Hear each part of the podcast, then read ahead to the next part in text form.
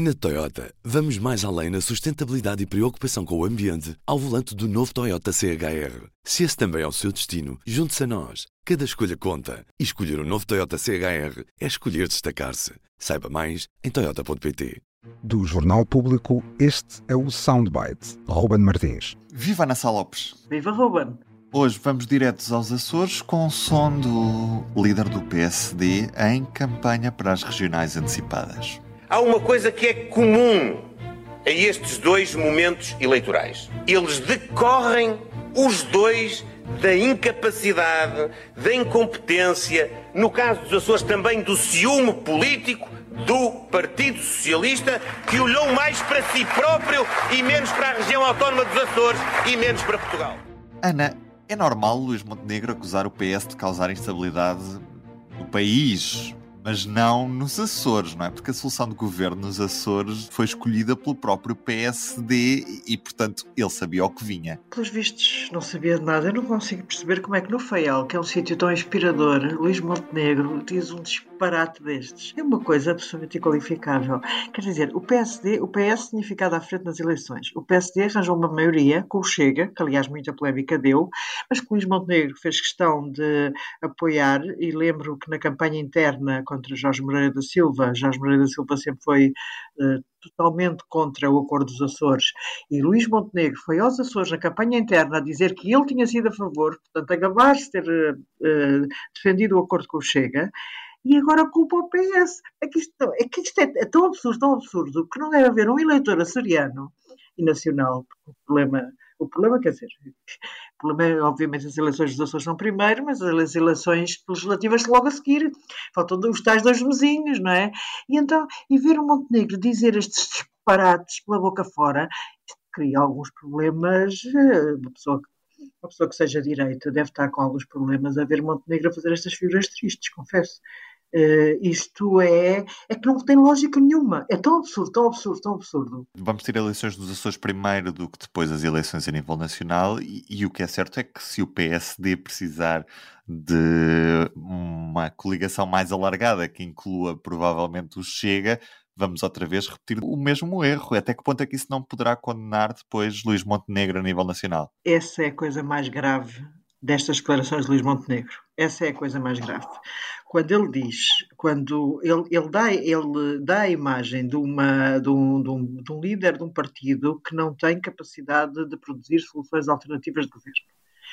E ao culpar o PS de uma maneira completamente bizarra, ainda podia culpar os parceiros da coligação, a Iniciativa Liberal e o Chega, como o PS, o PS, quando quando foi às eleições legislativas de 2022 e conseguiu a maioria absoluta, culpou o Bloco de Esquerda e o PCP, não foi culpar o PSD de, do orçamento não ser aprovado, não é? Portanto, um, e ele deu uma, uma imagem de fragilidade para as eleições legislativas terrível. Então, este senhor, a gente vai votar nele e depois ele faz maiorias, consegue fazer maiorias ou quer fazer maioria com o PS. Uh, está à espera que o PS, mas é que o PS, Pedro Santos, já disse não viabilizava, portanto, não é por aí. Isto, isto torna, eu acho que isto descredibiliza muito a imagem de Montenegro. Esta frase de hoje, o soundbite que nós escolhemos hoje, é incrível como Montenegro parece que está a desperdiçar um capital que conseguiu no Congresso. O Congresso foi de facto, eh, foi em crescendo, aquele discurso de Montenegro no final foi bom, conseguiu marcar durante uma semana certo ou erradamente, porque depois não era bem aquilo e não sei quê, mas conseguiu marcar a agenda política. Teve Cavaco de Silva, que foi o, é um dos maiores ativos eleitorais do PSD, dois, dez anos primeiro-ministro, dez anos presidente da República.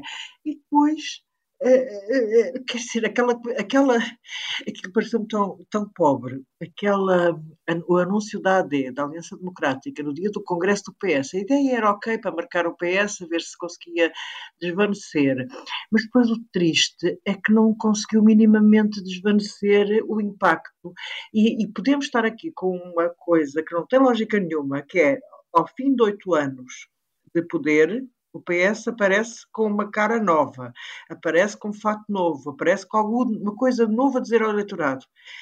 E o PSD, que não está no poder há oito anos, que já teve vários líderes, aparece aqui como alguma coisa que não está não está bem colada, não está bem cimentada, não está bem. Não, não tem uma alternativa clara a apresentar. Isto também confesso que iria buscar a Aliança Democrática, uma coisa de 1979. Eu própria nem me lembro daquilo, quase.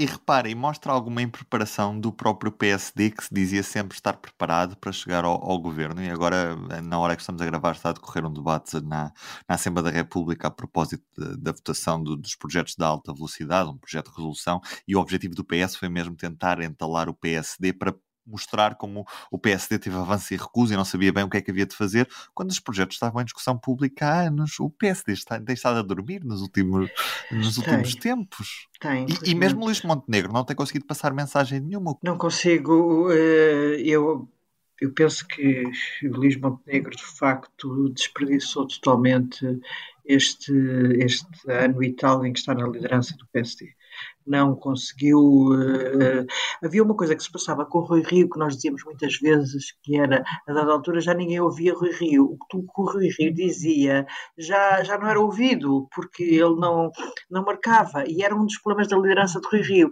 E está-se a passar exatamente o mesmo com Montenegro.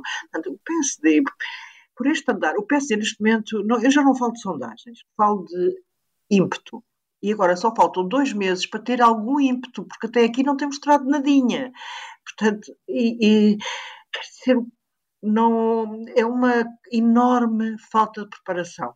Enorme falta de preparação. Será um balde de água fria se o PSD perder as eleições regionais nos Açores? Pode mesmo congelar completamente a campanha depois a nível Eu acho que vai ser um grande balde de água fria, sim. Se o PSD, não digo perder, digo não conseguir fazer uma maioria com outros partidos, acho que sim, acho que vai ser, eh, que vai, vai, vai, vai ter. Neste caso, as eleições regionais quase nunca têm uh, impacto nacional, quase nunca, uh, ou nunca praticamente, podemos até dizer isso, que de facto houve aquelas em que o Guterres ganha as relativas de, de 1995 e depois o Carlos César ganha uh, no ano seguinte, em 1996. Portanto, temos assim aquele exemplo em que foram, foi quase colado houve dois fins de ciclo porque Mota Amaral também escolheu sair ao mesmo tempo que Cavaco, portanto também aí não, não tem tanto a ver com a dinâmica popular, tem mais a ver com o facto de dois grandes líderes terem escolhido sair ao mesmo tempo. Mas apesar de tudo aí demonstrou-se que no momento da saída de Cavaco e de Mota Amaral havia uma alternativa do outro lado do espectro partidário. Aqui estamos cheios de dúvidas se pode haver ou se não pode haver tenho muitas dúvidas sobre que haja neste momento. Eh, e esta AD, depois aquela coisa de ir buscar o PPM, depois dos disparates que a Câmara Pereira foi dizer, depois disse que estava a brincar, isto parece tudo uma anedota. E eu acho que o risco, o risco o risco é a, a, possibilidade do PS suceder ao PS é grande. E o PSD acho que não está a ver bem o filme, que já devia há dois meses das eleições não devia andar eh, a fazer estes amadorismos, tanto em declarações como em, em exposições, em aquela, aquela, aquele, aquele cenário da, da AD era assim um bocado triste, não é? Fazia lembrar aquele do José Luís Carneiro, quando apresentou em Coimbra a sua candidatura sozinho. Mas é, isto é uma coisa complicada, está a ideia de que não pode, de que a alternância, ao fim de oito anos, Portugal não tem condições ainda de alternância. É estranho máximo que tivemos foi o PSD 10 anos seguidos, Uh, já temos Mas num contexto 8 anos. especial também, Ana, era completamente diferente, o país estava a crescer, muitos fundos europeus atrás, o desenvolvimento era completamente tínhamos, diferente também. Tínhamos essa circunstância. Neste momento, apesar de tudo, temos aquela ideia de que, apesar de tudo, há, houve aumento de salários mínimos, houve alguma, eh, apesar do Estado Social estar na saúde e na educação na situação em que nós vemos, já não falo da habitação, que esse é o, vai ser o pior problema de Pedro Nuno Santos, já aqui falámos, porque foi responsável pela pasta durante, durante quatro anos quase. Isso obviamente lhe vai, lhe vai ser eh, sacado durante a campanha, é um problema muito grave uh, que os portugueses têm e não, não podemos uh, ignorar isso. Agora, o, não sei é que se, se a seguir às próximas legislativas nós vamos considerar que o PSD, é, quer dizer, ainda é o maior partido da oposição, quer dizer, mas é que neste momento dar a imaginar como alternativa não se vê. E o PSD não está a ver o filme, como disseste. beijinho, Ana. Até amanhã. Um beijinho, até amanhã, Ruben. O Soundbites é um programa de Ana Salopes, Helena Pereira e Ruben Martins. A música original é de Ana Marques Maia. Siga o podcast na sua aplicação preferida para não perder os novos episódios. O público fica no ouvido.